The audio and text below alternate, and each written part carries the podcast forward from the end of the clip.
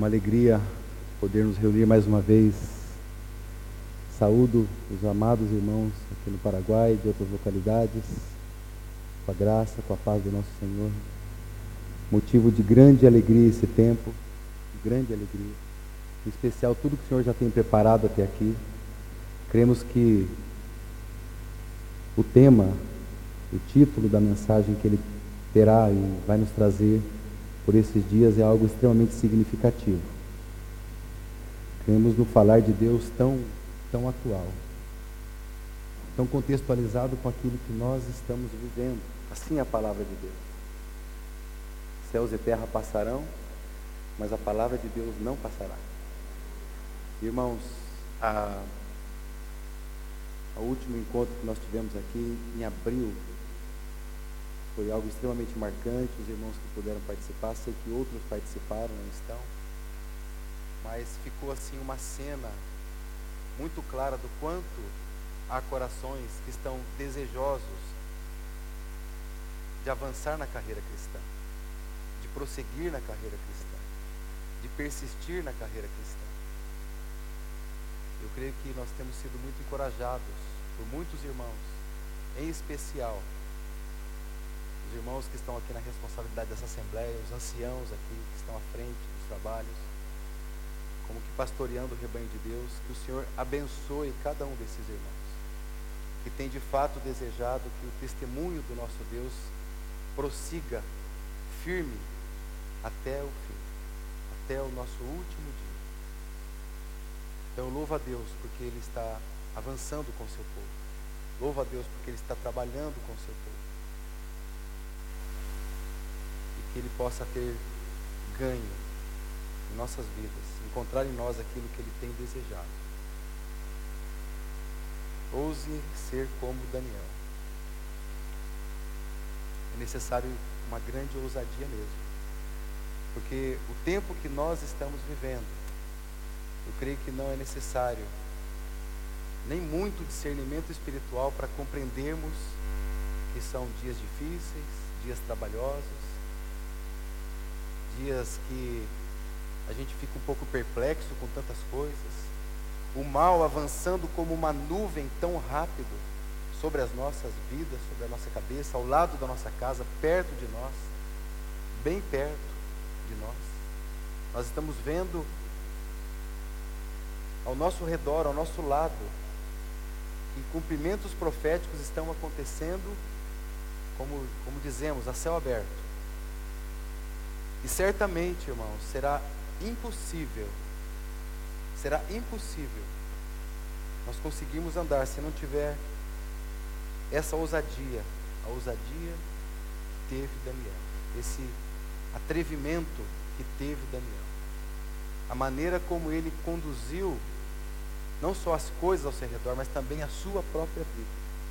Eu creio que o Senhor nos falará muito nesses dias a respeito disso. Eu vou convidar então os irmãos a abrirem no livro de Daniel, no capítulo 1. É justamente o tema, o título do convite que nós recebemos. Nós temos aqui Daniel no capítulo 1. Temos o versículo 8. Eu antes quero ler com os irmãos o capítulo 1, versículo 4. E depois, na sequência, o versículo 8.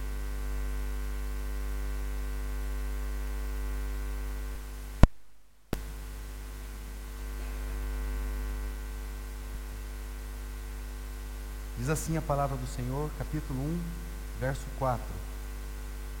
Jovens,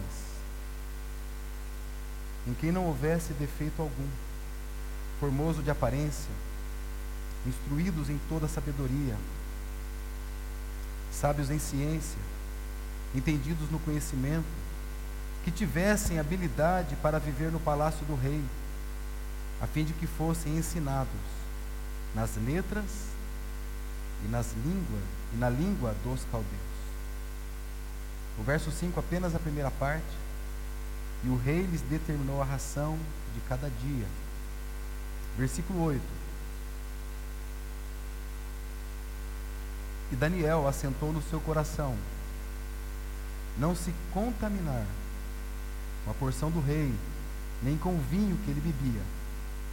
Portanto, pediu ao chefe dos eunucos que lhe concedesse não se contaminar. Vamos orar. Amado Senhor, nós estamos diante da tua palavra, Senhor. A palavra que é a verdade. Te louvamos por ela, te louvamos porque podemos abri-la nessa noite, te louvamos porque nós temos uma cópia material do teu falar, Senhor. Nós te pedimos também, na verdade, nós te suplicamos, é que abra o nosso entendimento, Senhor, para compreendê-la. O Senhor conhece a nossa limitação, o Senhor sabe que nós somos pó, poeira. Sabemos, Senhor, e precisamos muito do teu agir. Precisamos muito da tua tradução, Senhor, da tua palavra amplificando os nossos ouvidos, o nosso coração, para a tua honra, Senhor, para a tua glória.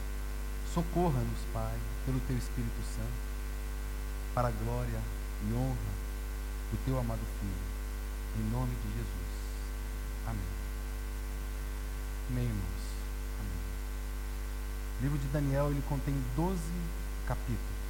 Não sei se todos conseguiram fazer mais de uma leitura desse livro o que seria extremamente importante para nós vermos que os seis primeiros capítulos desse livro, eles tratam de, ele trata de assuntos históricos. E do capítulo 7 em diante, os últimos seis capítulos, então, trata de eventos proféticos. Então nós temos chaves proféticas extremamente importantes aqui nesse livro. O que, na verdade, para o nosso tempo, ele faz muito mais sentido do que quando propriamente ele foi escrito. Porque na realidade esse livro, ele se completa com o livro de Apocalipse. Então já com isso eu queria que vocês considerassem o tamanho e o privilégio que nós temos de poder configurar todos esses livros e termos muito mais revelação da palavra de Deus. O quanto a nossa geração é então privilegiada por ter o canon já fechado, completo. Então nós podemos olhar para tudo isso e termos a plena convicção de que nós não somos um povo que anda ao léu, que anda vagueando, que anda levado por todo o vento de doutrina, sem esperança nesse mundo. Então esse livro, falo da Bíblia como um todo, ele se completa. Não só o livro de Apocalipse, então, completa o livro de Daniel, mas também aqueles que são chamados mini Apocalipse, Mateus, capítulo 24, Marcos capítulo 13, Lucas capítulo 21. Então, quando nós podemos configurar todas essas palavras, nós temos revelações daquilo que serão eventos no tempo dos cumprimentos proféticos, como temos chamado o tempo do fim. Então, tudo isso, amado, tudo isso junto, para nós abre, acende-se uma luz e a nossa compreensão então pode estar mais clara com relação a todos os eventos que estão por vir. E isto é extremamente significativo para nós, porque é como se Deus, como se o Senhor já colocasse nas nossas mãos uma bússola, para que a gente então pudesse saber para onde e como e de que maneira, de que forma nós devemos andar para chegar até o fim, para chegar até o fim que Ele preparou para nós. Como nós devemos nos portar com a visão adequada nesse tempo de cumprimentos proféticos. Então, neste livro, nós temos direções, não só de como nós vamos andar, mas como nós poderemos suportar tudo, todas as coisas que estão descritas aqui nesse livro. Aqui. E nós sabemos que o contexto desse livro também, já falei que ele se divide em duas partes, né, histórico e profético. Mas também ele está num contexto onde jovens, na verdade, uma nação, foi levada para um cativeiro, foi levada para um exílio. Ou seja, o povo de Deus foi tirado da sua pátria amada, da sua terra que eles tanto amavam. Eles foram deportados, eles foram tirados e levados então para uma terra estranha. E eles então poderiam se conformar com, a, com tudo aquilo que havia ali naquele mundo. Como muitos do povo de Israel, nós podemos afirmar isso, se conformaram. Como muitos do povo de Israel encontraram ali aquilo que, que eles tinham buscado lá na sua terra enquanto estavam lá. Porque na verdade o povo de Deus, ele andava em apostasia, que é virar as costas para Deus. O povo de Deus, ele estava gelado para as coisas de Deus, estavam frios para as coisas de Deus. Eles não tinham mais prazer nas coisas de Deus. Mais ou menos no contexto que nós estamos vendo hoje, saindo de uma pandemia, onde muitos estão com os seus corações totalmente enfraquecidos e não tem força para mais nada a não ser buscar no prazer, o próprio prazer para encontrar prazer. E aquele povo, outrora, antes mesmo do exílio, eles fizeram deuses para si. Então, de alguma forma, de alguma maneira, é como se Deus estivesse dizendo: já que vocês amam tanto os ídolos, vou mandar vocês para um lugar onde tem bastante ídolo lá. Então, era um local onde a idolatria, onde a perversão, onde o Deus verdadeiro, único e verdadeiro, era esquecido, era deixado de lado. Então, o povo foi levado para esse contexto, justamente para essa terra, afastado do templo afastado do, da sua terra natal, afastado do seu povo. E basicamente esse era o motivo: apostasia e idolatria. Mas haviam jovens que não se prostraram ali. Haviam jovens que permaneceram firmes. Haviam jovens ali que estavam com a sua fé aquecida para manter a verdade a todo custo. Havia ali alguns que não, literalmente, se prostravam diante de outros deuses. E mesmo se a sua vida estivesse à prova. Hoje, por exemplo, quando nós temos em risco poucas coisas, às vezes a, só o risco de, da energia elétrica acabar, a gente já se desespera. Quanto mais muito que correr o risco de perder o emprego. Facilmente conseguiram também se prostrar. Porque, ao contrário do que nós imaginamos, irmãos. Os ídolos não se acabaram. Porque esses jovens, eles tinham algo muito forte e intenso no seu, nos seus corações, que era algo, uma carga que eles haviam recebido lá no passado. A gente pode afirmar isso com bastante segurança.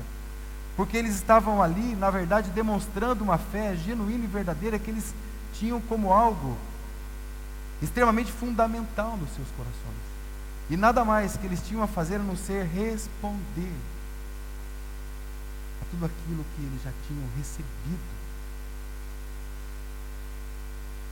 Recebido, legado dos seus pais. Tudo aquilo que eles tinham como já uma carga em seus corações. E eles não se prostraram. E isso nos leva a crer, irmãos, que da mesma maneira nós também não estamos isentos disso, porque muitas vezes nós, aqueles que tiveram o privilégio de nascer em lar cristão. Eu falo que é um privilégio, porque eu sei que muitos não tiveram esse mesmo privilégio. Mas a questão não é ter esse privilégio ou não, a questão é termos a resposta adequada para todas as situações que hão de vir a nós. Aqueles que tiveram essa condição, que vocês possam levar o testemunho do Senhor até o último dia. Esses homens aqui, eles tinham nomes que agradavam a Deus. Até o nome deles, se vocês lerem lá, foram trocados, foram cambiados os seus nomes. Então eles tiveram outros nomes. Isso para eles não era tão importante, nem tão pouco aprender o idioma ali dos caldeus, para eles isso não era tão significativo quanto não se contaminar. Isso para eles era fundamental. Tudo que eles tinham como assentado em seu coração, como nós acabamos de ler, era não se contaminar. E é muito lindo, porque nós acabamos de ler aqui o capítulo 1. E esse capítulo 1, ao contrário de outros profetas, o Senhor Jesus, ele menciona Daniel como um profeta. Na verdade, isso não é uma aceitação total, inclusive no Antigo Testamento. Nós não temos essa designação, o profeta Daniel. Mas o nosso Senhor disse ele é um profeta. Agora, diferentemente, por exemplo, de Isaías, começa o seu livro com visões celestiais e proféticas. Jeremias, da mesma maneira. Inclusive, foi Jeremias que profetizou que eles estariam ali por 70 anos. E Daniel, ele tinha uma luz, porque ele conhecia as escrituras. Então ele sabia que o tempo seria de 70 anos. E esses jovens aqui então, com aproximadamente, possivelmente seus 17 anos, eles saberiam que eles iam sair dali com perto de 90 anos. Então eles tinham muito chão pela frente. E possivelmente assédio no coração, ou mesmo como que os seus corações tendenciosos ou tendentes a se prostrarem, a se contaminarem. Mas eles, como diz aqui, Daniel assentou o seu coração. Daniel ficou firme. Ou seja, diferente de Isaías, Jeremias, mesmo Ezequiel, que começaram com visões divinas, aqui a gente começa com visões de naturais, digamos assim, com visão a respeito de um, de um aprendizado humano. Ou seja, é ele aqui escrevendo, e cremos que foi o próprio Daniel que escreveu essa carta, ele dizendo como que a sua própria biografia aqui, e não contando visões celestiais. O que, que nós aprendemos com isso? O que, que você pode extrair disso? O Espírito Santo colocou exatamente dessa maneira, para que nós também tivéssemos aqui com os pés no chão, compreensão, para sabermos como nós devemos permanecer. E já no capítulo 1 aqui, como eu disse, um aprendizado humano. Claro que os livros proféticos são fundamentais. É claro que os livros proféticos nos dão norte extremamente importantes e eles se completam, como eu disse, no, no Novo Testamento. Mas ele mostra aqui para nós quais são os passos que nós também devemos dar. E aqui nós temos expressões extremamente significantes. E creio que além disso, além dessas expressões, é a maneira como o Espírito Santo está usando para hoje edificar a sua igreja, formar a sua igreja, através de homens e mulheres que são ousados a ser como Daniel, que querem permanecer até o último dia das suas vidas como Daniel, que vivia num contexto de reinos e reinados quando você lê todo o livro, você descobre que quatro reis passaram aqui por esse período histórico. E nenhum deles pôde contaminar o coração de Daniel. Ele começa dizendo que ele assentou, ou seja, ele estabeleceu no seu coração. Foi como que uma resolução no seu coração. Não ser contaminado. Se manter firme até o final. Em outras palavras, ele estava dizendo para nós que todos os reinos dessa terra são passageiros. E somente o reino o qual ele servia é um reino eterno. Céus e terra passarão, mas a palavra do Senhor não passará. E ainda que ele estivesse com os pés na Babilônia, o coração dele estava no céu. Ainda que ele estivesse na Babilônia, a Babilônia não estava em Daniel. O seu coração estava firme diante do Senhor. Daniel mesmo escreve que é o próprio Deus que estabelece reis e que remove reis. E que esse Deus, o qual ele servia, ele é soberano para estabelecer reis e para remover reis. Como nós podemos sobreviver? Estamos no ano de 2022, não é? Como nós também poderemos tudo aquilo que nós temos visto, passado, como disse inicialmente. Daniel, no seu tempo, ele se destacava como um homem de Deus. Ele não só honrava suas origens, suas crenças, mas ele tinha algumas características. Evidentemente, a gente não pode aqui tratar de cada uma delas pormenorizadamente, de maneira mais detalhada. Mas a gente pode falar com muita segurança, além da sua ousadia, além do seu atrevimento, que Daniel era alguém que aproveitava totalmente o tempo e a oportunidade. Ele não perdia tempo e nem perdia as oportunidades. Talvez você não saiba, mas algo de mais valioso que você tem, digamos assim, humanamente falando, é o seu tempo. E é o que você faz com o seu tempo determina muito o seu futuro. E por isso, Daniel ele é conhecido por um homem de sabedoria. A sabedoria não é somente a inteligência, mas a sabedoria é a inteligência aplicada. É quando eu consigo ter conhecimento, inteligência, mas eu consigo aplicar tudo aquilo na hora certa, no momento certo, como que guiado pela voz de Deus. Porque quando eu consigo ouvir a voz de Deus, eu consigo ter sabedoria.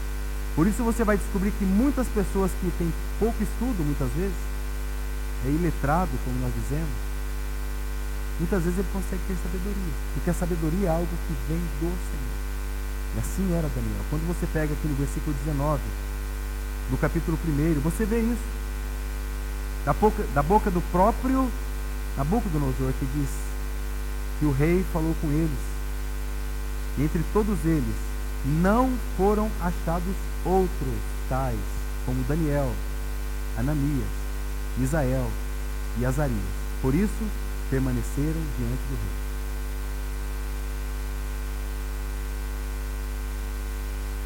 E aqui vocês veem os companheiros de Daniel. Aqui vocês podem ver os amigos de Daniel. E isso é extremamente significativo também. Porque ter sabedoria também é saber quem são os meus companheiros. É saber com quem eu posso contar. E com toda certeza, alguém que não tem o Espírito Santo de Deus, alguém que não tem a palavra de Deus revelada, Alguém, algum companheiro que eu estou buscando nesse mundo e com toda certeza ele não consegue me trazer para cima, mas só para baixo. Por isso a importância dos relacionamentos tão sadios. Daniel, ele tinha sabedoria. Ele tinha uma outra característica também falando rapidamente, além de determinação, coragem, né?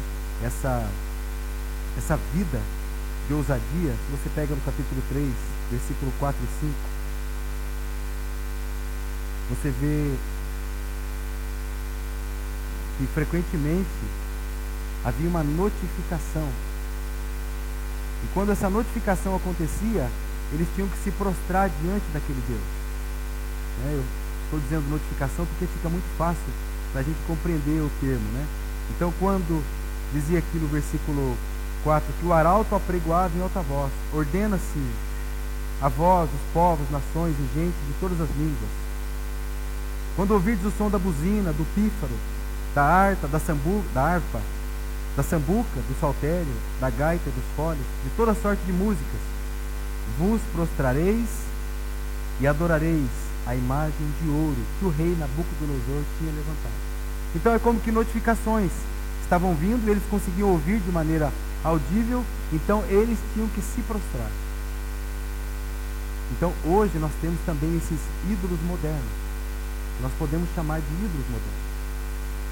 Porque pode ser que nós não tenhamos, é claro, uma estátua de ouro de aproximadamente 27 metros, né, onde a qual a gente se prostra. Mas hoje isso talvez seja muito mais sutil.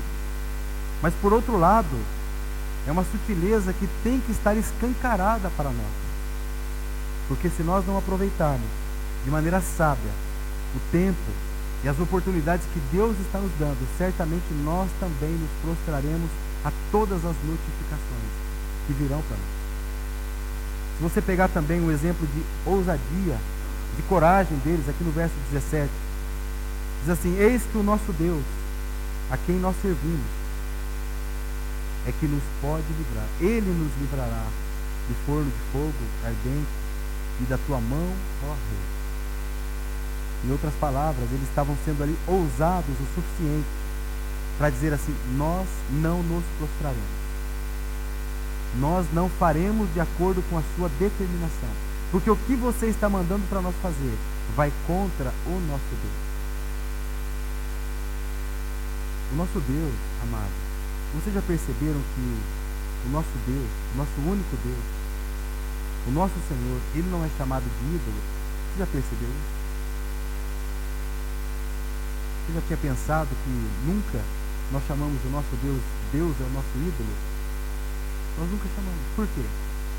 Porque ídolo é aquele que tem olhos, mas não vê. Tem boca, mas não fala. Tem ouvidos, mas não ouve. Em outras palavras, o nosso Deus é um Deus vivo. É alguém que está conosco todos os dias, até a consumação do século. Por isso, aproveitar todos os tempos todas as oportunidades que nós temos para estar em comunhão com o nosso Deus. Comunhão com os irmãos. Amigos que de fato sejam relevantes. Com vida de piedade, de oração. Essa também é uma característica fundamental, importante. A palavra de Deus nos diz: orai sem cessar, não é? Alegrai-vos sempre no Senhor. Aqui no capítulo 6, no versículo 7, se vocês pegarem aqui, vocês vão ver que todos os príncipes do reino, os prefeitos presidentes, capitães, capítulo 6, verso 7. Todos os príncipes do reino, os prefeitos e presidentes, capitães, governadores tomaram conselho a fim de estabelecer um edito real e fazerem firme este mandamento: que qualquer que, por espaço de 30 dias, fizer uma petição a qualquer Deus ou qualquer homem, e não a ti, ó Rei, seja lançado na cova dos leões. Então vocês imaginam que se hoje viesse aqui um decreto né, do presidente do Paraguai ou do presidente do Brasil, dizendo assim: ó, por 30 dias vocês não poderão orar. Talvez alguém pudesse dizer assim, mas por que tão pouco tempo? Né? Porque muitos de nós já pode ter esquecido a oração muito lá atrás. Muitos de nós já esqueceu que a oração é muito mais do que petição. Relacionamento mesmo com o Senhor. Muitos já têm se esquecido disso. E é claro que é orar sem cessar. Porque para nós termos alegria em todo o tempo, para nós termos essa vida do Senhor firme e forte nos nossos corações, os nossos pés podem estar aqui na terra, mas o nosso coração precisa estar lá. Por isso, eles não se prostram. Nesse caso, nesse contexto especial, Daniel se manteve firme. Para ele era muito mais importante estar diante do seu Deus, estar diante do Senhor. Ele sabia que se ele estivesse, né, e a palavra de Deus fala que ele orava três vezes. Na verdade, eu creio que isso é de uma forma literal. Três vezes ao dia ele estava ali. Mas o fato é que no hebraico, normalmente, quando há uma repetição de três, isso significa uma constância. Ou seja, como se Daniel estivesse frequentemente, constantemente, diariamente, em todo o tempo, orando ao seu Deus, em comunhão com o seu Deus. Então, para ele, um decreto que viesse de um reino passageiro, um reino menor, não iria se contrapor a um reino do seu Deus. O seu coração estava no céu. Então, amado, ele se manteve firme, ainda que ele pudesse sofrer as penalidades. Ele não se prostrava diante daqueles ídolos. Hoje, basicamente, nós temos três tipos de ídolos que a gente podia chamar de ídolos modernos. E um deles é o eu mesmo. Eu sou um próprio ídolo de mim mesmo. O segundo ídolo que nós podemos aqui configurar, traduzindo talvez para o, nossa, para o nosso contexto, é o materialismo. E o outro ídolo é o próprio prazer. É a busca constante do prazer em detrimento a toda possibilidade de infelicidade que eventualmente possa me assaltar. Então, no aspecto, irmãos e irmãs, do ídolo chamado eu, do ego, do eu posso, do eu sou, mais ou menos aqueles, aqueles aspectos ali da árvore da ciência do bem e do mal.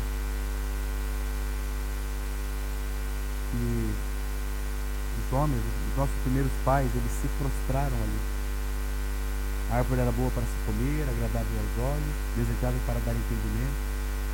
Então, hoje, os ídolos que estão nos cercando de maneira forte e firme, forte e firme, além da autoconfiança, ao invés da confiança no alto, ao invés da confiança no soberano rei da terra, é a confiança em si mesmo, confiança nas suas próprias experiências, a confiança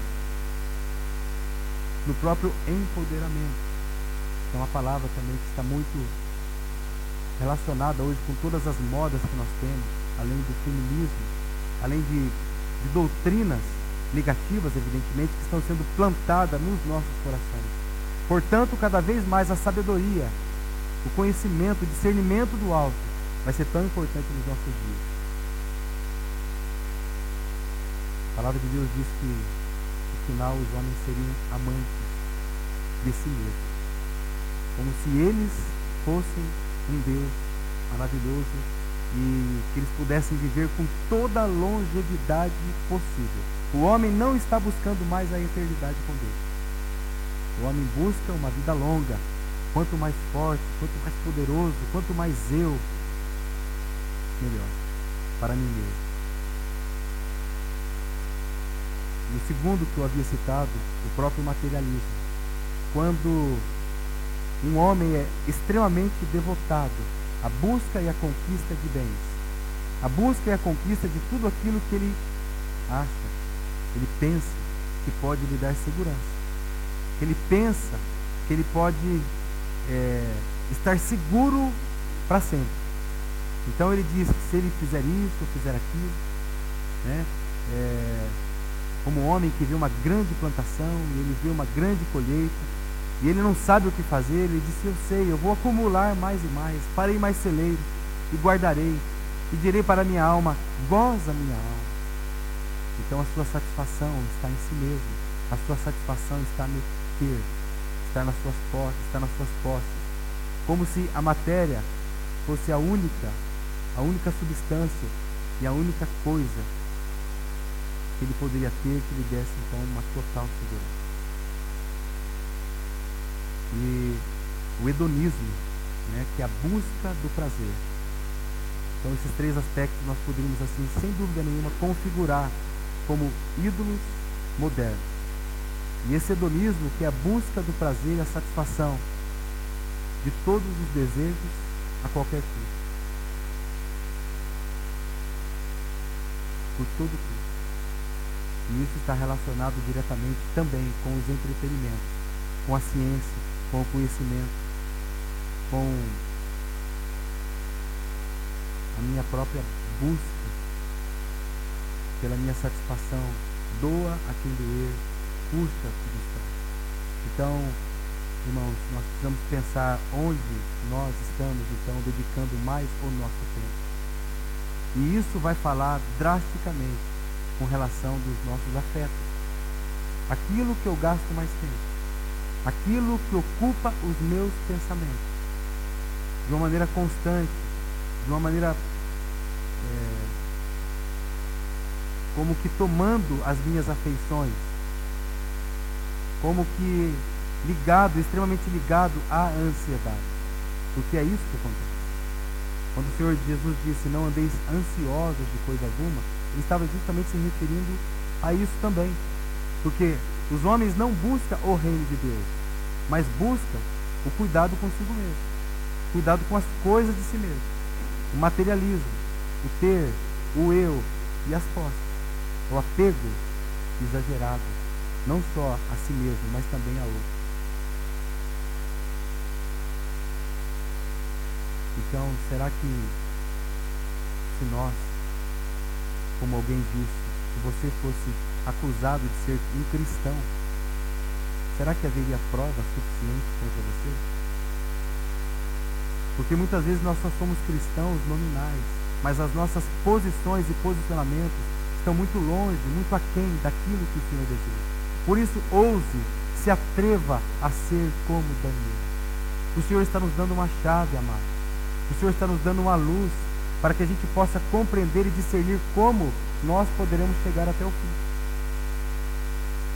17 anos, ele tinha 70 ainda pela frente, pelo menos.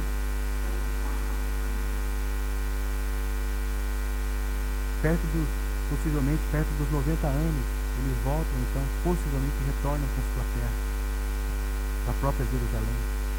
Promessa de Deus cumprida. Por quê? Porque ele podia estar na Babilônia, mas a Babilônia não estava nele. Como o Senhor Jesus disse, não há mesmo mundo, nem as coisas que há no mundo.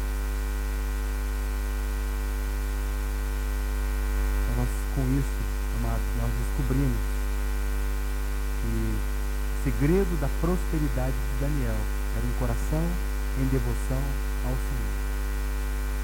E ele prosperou ali. Ele foi muito próspero. Muito diferente da prosperidade que o mundo tem buscado hoje. Não só ele, mas também os seus companheiros. Se você pegar comigo, abra por favor, aqui Daniel, é, volte aqui no capítulo 3. Capítulo 3, versículo 30. Diz que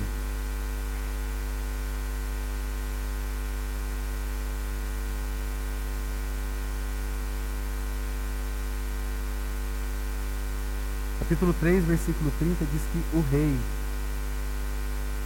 fez prosperar a Sadraque, Mesaque e Abdenego na província da Babilônia. Então esses eram aqueles companheiros, esses eram aqueles que Daniel, com quem Daniel andava. Esses eram aqueles que andavam com Daniel, e eles eram companheiros. E aqui você tem todos os aspectos que dizem a respeito dessa ousadia desses irmãos, que não se prostraram diante de tudo aquilo. Mas não só eles prosperaram. Você virá aqui algumas páginas, capítulo 6, versículo 28. Capítulo 6, verso 28 diz que e este Daniel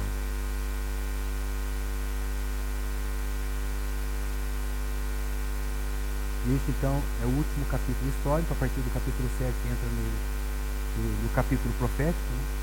Então, ele diz aqui que este Daniel, no último versículo, prosperou no reinado de Dario e no reinado de Ciro, o persa, que foram os últimos dois reis ali do seu tempo.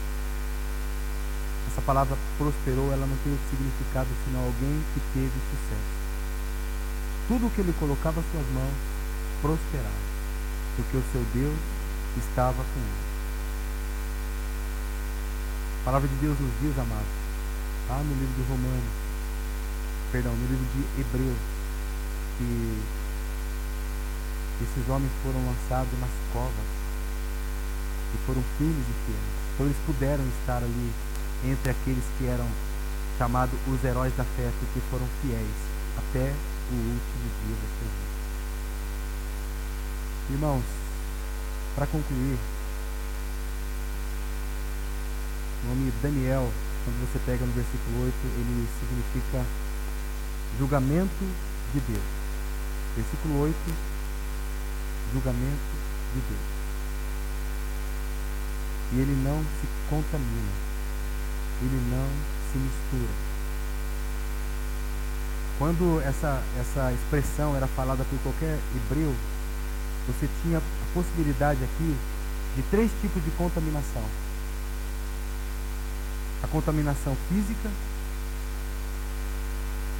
a contaminação moral e o que era mais frequentemente designada para essa contaminação era a contaminação cerimonial. Então, no que concerne a contaminação física, há de maneira muito clara a necessidade de que nós nos apresentemos no altar de Deus como diz Romanos no capítulo, capítulo 12, rogo-vos pelas misericórdias de Deus que apresenteis os vossos corpos como instrumentos vivos, santos e agradáveis a Deus. Quando ele estava dizendo que ele não se contaminou, é porque fisicamente ele se consagrou a Deus. Fisicamente ele era de Deus.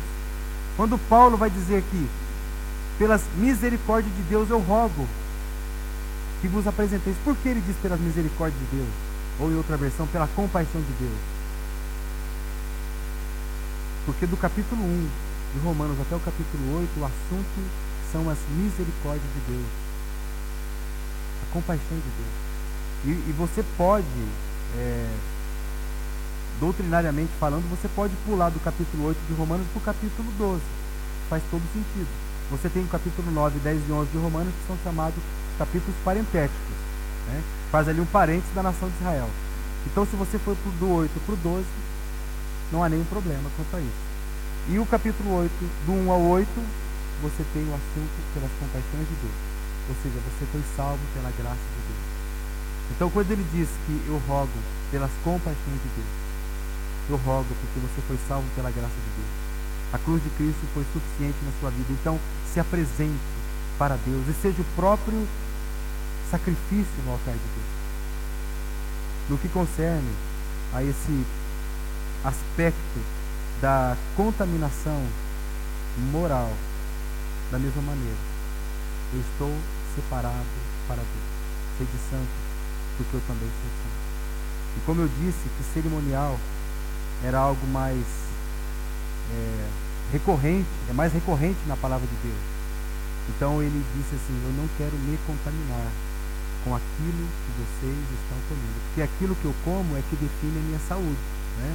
No aspecto físico, a gente pode dizer isso com muita segurança. Daniel estava dizendo que, no que concerne a eu aprender a língua deles, tudo bem, tudo bem, eu vou aprender a sua língua.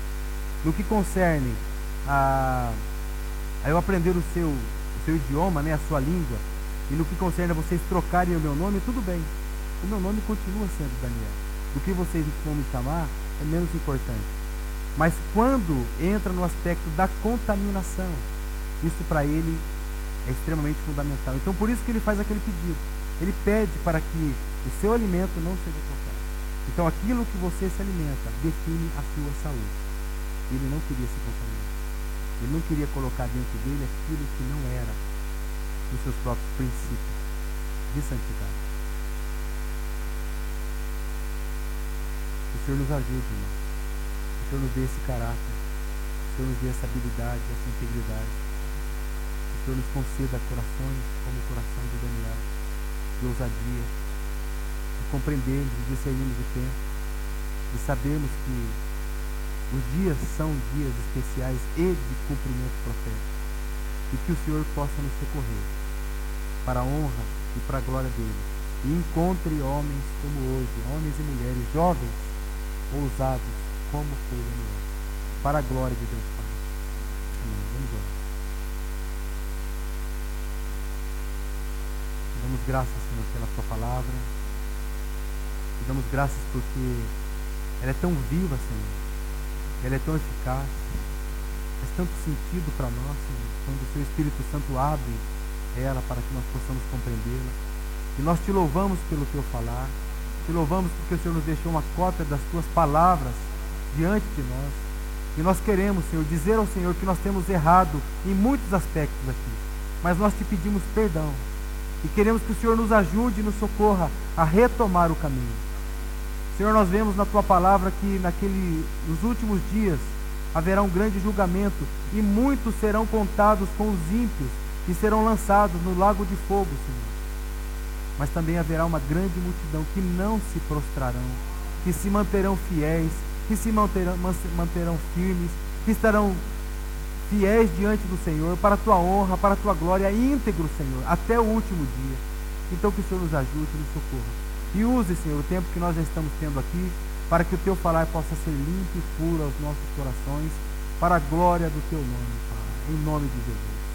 Amém.